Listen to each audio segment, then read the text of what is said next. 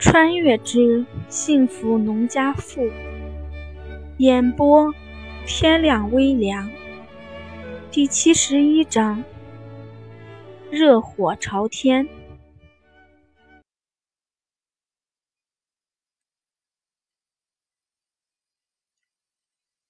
胡国栋到底没去成胡杏儿家。今天上午本来天看着就不太好，吃完午饭后便下起雪来。才开始还是不大的雪粒，但是下了一会儿，非但不减少，反倒是越发的大了起来。胡国栋倒是没什么，不过李桂兰娘几个却怎么也不放心他过去。毕竟摩托车也不是那么安稳的。前段时间隔壁村一个小子就因为喝醉了酒，一不小心开到沟里去了，摔得一脑袋的血。现在又下了雪。还是好好的在家里待着吧，反正那东西放在那里也不会丢了。倒是吴红儿清醒的很，幸亏胡国栋他们回来的及时，要不然下着雪在路上那可就受大罪了。虽然大部分路程都有车坐，但是走的路程也有一部分冒着大雪走，跟冬天普通的冷可不一样。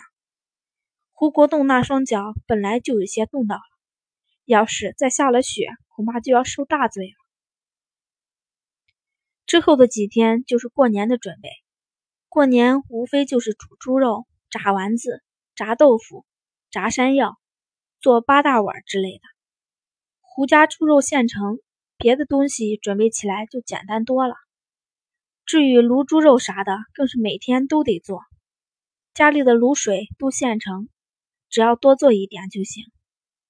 胡国栋他们没回来的时候，李桂兰整天担心的，恨不得在家里转圈圈。也只有忙着的时候，才能暂时的不东想西想。因此，家里的东西早早的都准备好了，剩下的几天也就是做一下简单的大扫除而已。新年很快就来了，今年的冬天格外冷，从腊月二十七下雪。开始到年三十这天，就没怎么好好的晴过。好不容易雪停了，过不了半天又下起来了。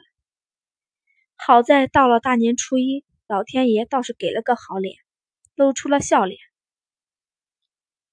但是俗话说得好，下雪不冷，化雪冷。年初一连拜年，大家也仅仅是转了几家，便缩在家里不出门了。下午大家倒是都出来了。男人们找了个地方玩个牌，女人们就坐在一起说说家长里短。正月是农民一年里最清闲的时候，一般不把正月过完，大家是不会开工的。正月初二，胡家的几个女儿都回来了。从结婚第三年开始，胡杏儿就改了回娘家的时间，改成了正月初四，这样跟胡家五姐妹不冲突。跟吴家的三个嫂子也不冲突，因此今天吴红儿和胡国栋都留在家里招待亲戚。每年来来回回，其实也没啥，无非就是吃吃喝喝罢了。倒是胡国栋和赵强买回来的东西，惹得大家稀罕的很。不光是胡国栋，赵强也给胡家姐妹几个买了些东西回来，他都记得提醒胡国栋给老丈人家买东西。当然不会忘了自己。说起做人来，赵强能远远甩出胡国栋三条大街。女人们吃完饭便开始闲聊，主题不过就是即将办喜事的胡桃家和即将搬到镇上去的胡家。至于男人呢，谈论的话题就要高深一些，都是胡国栋他们这次出去的见闻，以及明年春天要办厂的打算。胡家的几个女婿都是踏实肯干的类型，就连胡梅儿前段时间跟婆家闹腾的厉害，也不得不说她女婿是个好的。但是也正因为这样，他们或许能把日子过好，但是却没多大的魄力，一辈子也就是这样了。李振良年轻的时候受了搓磨，现在两口子除了种地之外，也算是有了个营生。不过也仅仅是小富，虽然吃喝不愁，但是发大财却是不可能的。胡桃家有个拖拉机，平时也能挣个零花钱。至于剩下的老四、老五，纯粹就是土地里刨食了。见胡国栋他们商量这个，老四和老五两个女婿也支棱着耳朵听。他们也总想从里面找出生钱的道道来。王丽现在岁数大了，没了那个劲头，但是他们年纪都还小呢。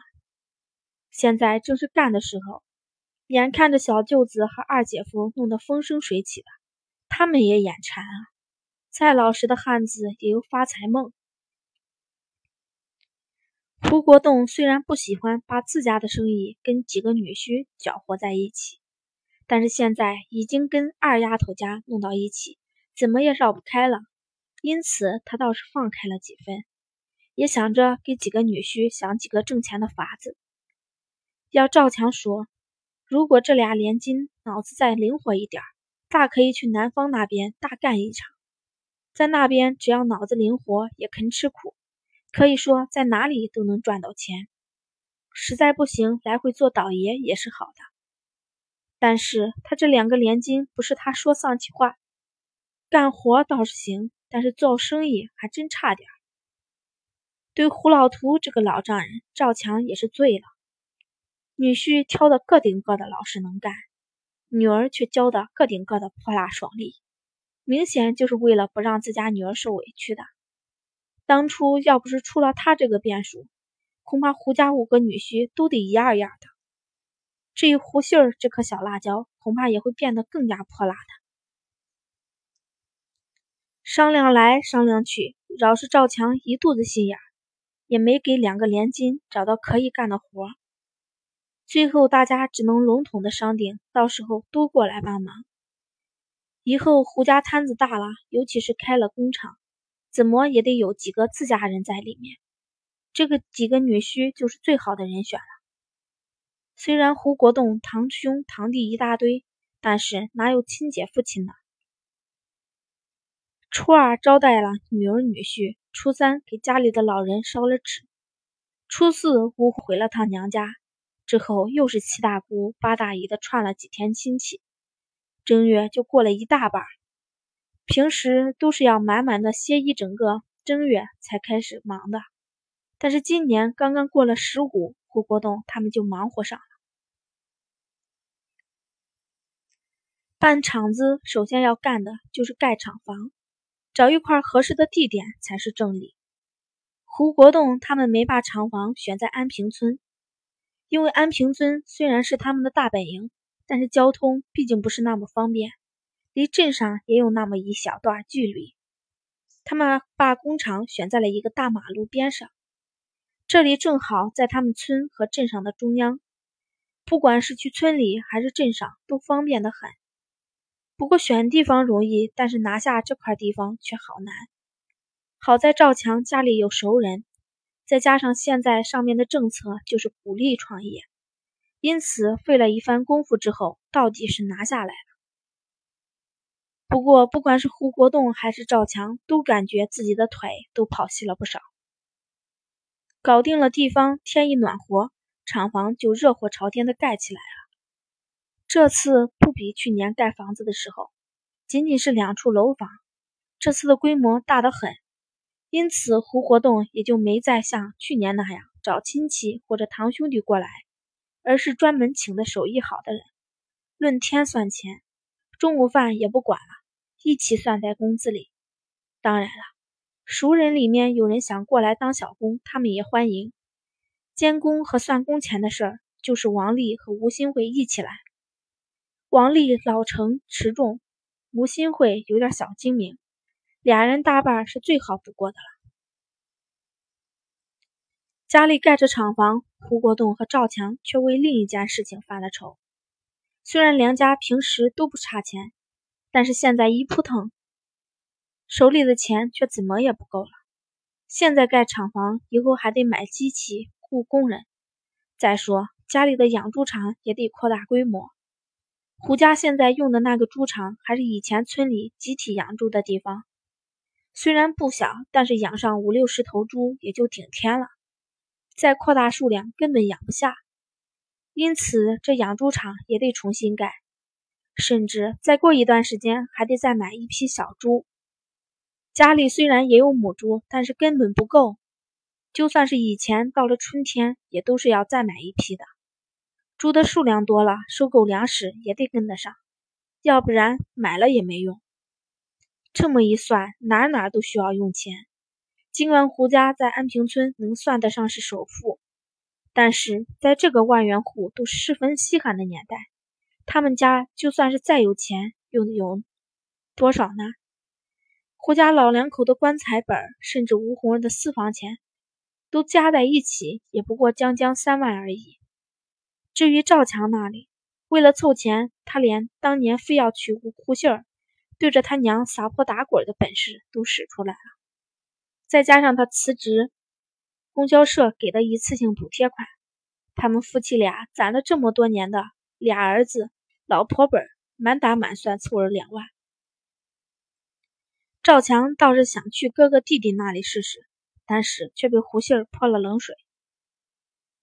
赵强他爹娘把养老钱拿出来，已经让两个妯娌咬牙切齿了。如果赵强再去借钱，恐怕家里得打起来。说实话，赵家老两口要不是只有大宝和二宝两个孙子，赵强又一口一个为了儿子钱，老两口怎么也不会把钱都拿出的。别看只有五千块钱，但是老两口却攒了一辈子。现在五千块钱的购买力是十分惊人的，都能在镇上买两处不小的房子了。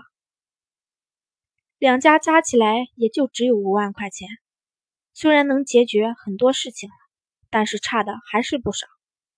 其实两家本来还能再多凑一点，但是去年都新盖了房子，再加上不管是猪场还是镇上的铺子。